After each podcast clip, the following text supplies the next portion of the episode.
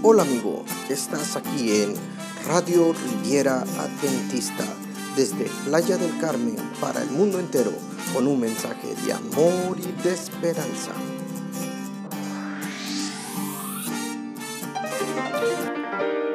Hola mi querido amigo, estás aquí en el Manual de Retención para Nuevos Bautizados. Soy Adrián Gris y estaremos hablando acerca del espíritu de profecía.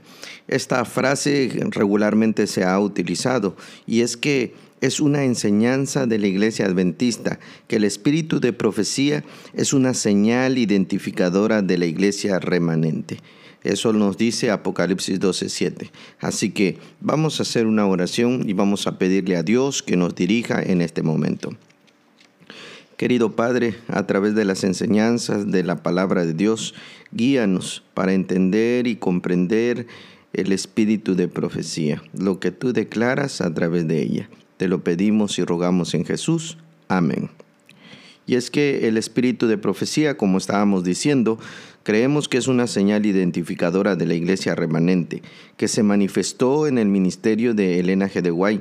También se establece con claridad que la Biblia es la única norma a la cual debe ser probada toda enseñanza y toda experiencia. Elena G. de Guay no es considerada como la máxima autoridad doctrinal, sino únicamente las escrituras inspiradas de Dios, la Santa Biblia, como la base doctrinal real. A ella se le considera como una profetisa o una luz menor que guía hacia una luz mayor. Dicha luz mayor es Jesucristo, la real, la única cabeza de la iglesia, la cual no puede ni podrá ser reemplazada por ningún hombre ni ningún otro poder sobre la tierra. Sin embargo, los escritos de la hermana White se consideran inspirados por Dios y muy importantes para el crecimiento espiritual de los nuevos creyentes y también de los de más experiencia. La Iglesia Adventista explica esta importante creencia así. Uno de los dones del Espíritu Santo es el de profecía. Este don es una señal identificadora de la iglesia remanente y se manifestó en el, en el ministerio de Elena G. de como mensajera del Señor.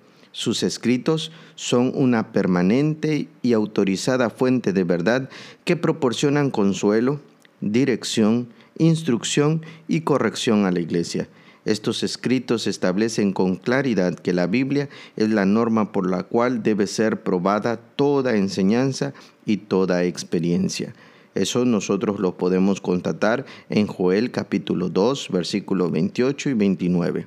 Hechos capítulo 2, 14 al 21, Hebreos capítulo 1, versículo 1 al 3, Apocalipsis 12, 17 y Apocalipsis 19, 10. La Biblia es muy clara cuando dice que Dios habló muchas veces y de muchas maneras en otro tiempo a los padres por los profetas en Hebreos 1.1. La importancia del don profético era de tal trascendencia que el mismo Señor dijo que no haría nada sin antes revelar sus secretos a sus siervos los profetas. Amos 3.7. Para Pablo, el don de profecía era tan vital que lo menciona en cada una de las listas de dones que el Espíritu ha dado a la iglesia lo podemos checar en Romanos 12:6 y Primera de Corintios 12:28, al igual que Efesios capítulo 4 versículo 11.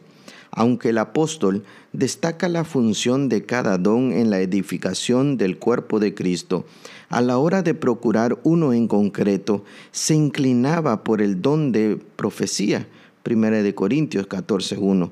La razón de esta preferencia se debe a que la del profeta desempeña la triple misión, la de edificar, exhortar y consolar. Primera de Corintios 14:3. No en vano les dijo a los creyentes de Éfeso que aunque Cristo era la principal piedra del ángulo, los profetas formaban parte del cimiento de la iglesia. Efesios 2:20.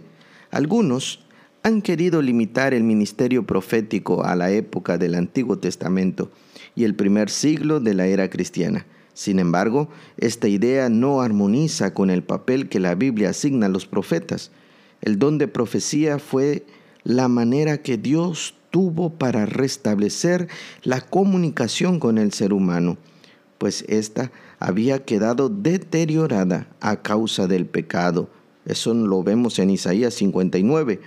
Y como habíamos perdido la capacidad de entablar una comunicación directa con nuestro Creador, el cielo se valió de los profetas para instruir a su pueblo.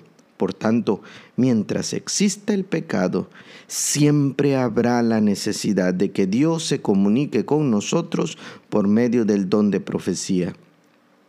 Además, afirmar que en este tiempo no es preciso que la iglesia posee el don de profecía, es decir, que el cuerpo de Cristo ya no necesita ser edificado ni consolado, los dones espirituales, incluyendo el de profecía, continuarán operando en la iglesia de Dios hasta que todos lleguemos a la medida de la estatura de la plenitud de Cristo. Efesios 4:13.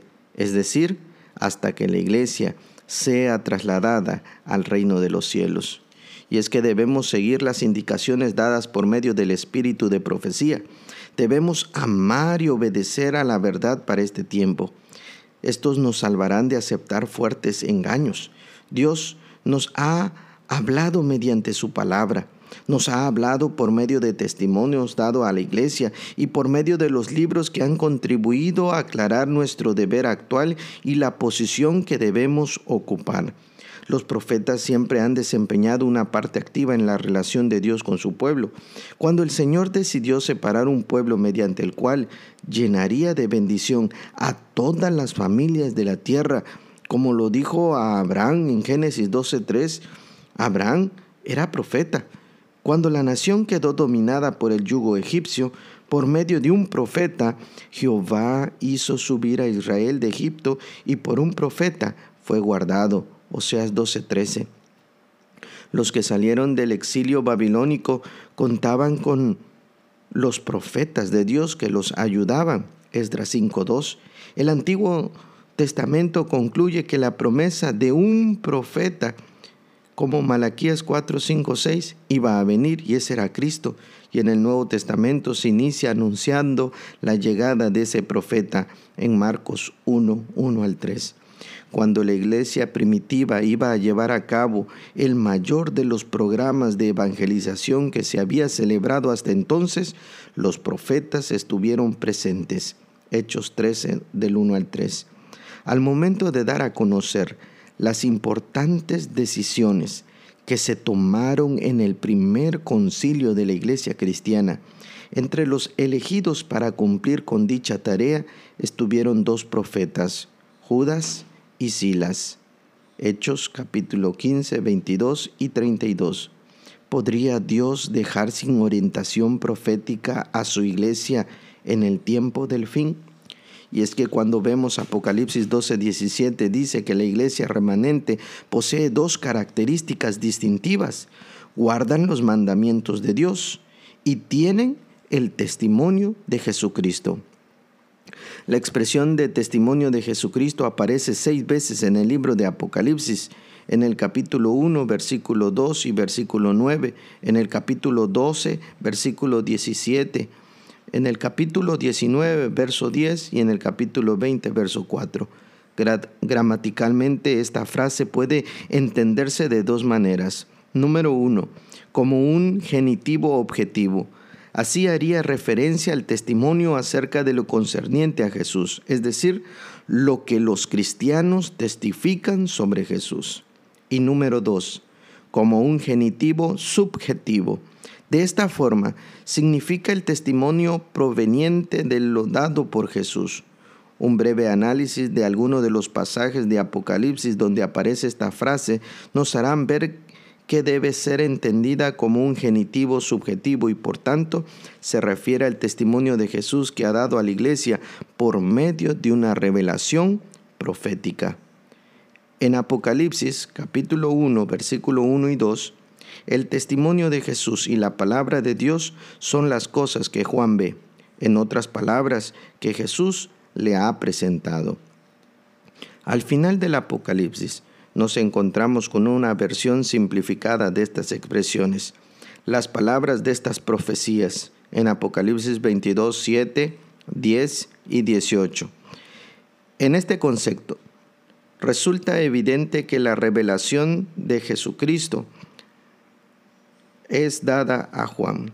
Si comparamos Apocalipsis 19:10 con 22:9, notaremos que hay una estrecha relación entre el testimonio de Jesús y la manifestación del don profético. Apocalipsis 19:10 nos dice que el testimonio de Jesús es el espíritu de profecía. Por ello, los que mantienen el testimonio de Jesús son los profetas. El espíritu habla a través del profeta y es que la relación entre el testimonio y la profecía ya había sido presentado en Apocalipsis capítulo 11, verso 3, cuando se le dice a los dos testigos que profeticen. Por tanto, podemos concluir que cuando Apocalipsis 12, 17 dice que la iglesia remanente tiene el testimonio de Jesús, que es el espíritu de profecía, lo que está diciendo es que Dios dotará a su iglesia con la manifestación del don profético durante el tiempo del fin, tal y como predijo también el profeta Joel en el capítulo 2 de su libro. La entrega del don de profecía a la iglesia remanente nos proporciona la alentadora verdad de que Cristo ha decidido hablar una vez más a su pueblo a través de un profeta los adventistas creemos que ese don profético nos ha sido legado por medio del ministerio de Elena G. de. Así que, querido hermano, Dios te bendiga grandemente en este tema del don de profecía. Si tienes dudas o preguntas, puedes escribirnos a través del WhatsApp 9982 1938 45 o mandarnos un correo electrónico a través de la plataforma de anchor.fm o Radio Riviera Adventista en Facebook. Dios te bendiga, querido hermano. Vamos a orar. Querido Dios, acompáñanos en este momento y dirige nuestros pensamientos para comprender el don de profecía tal cual tú lo deseas. Guíanos a través de tu palabra y haznos entender lo que tú deseas para con nosotros. En Cristo Jesús oramos. Amén.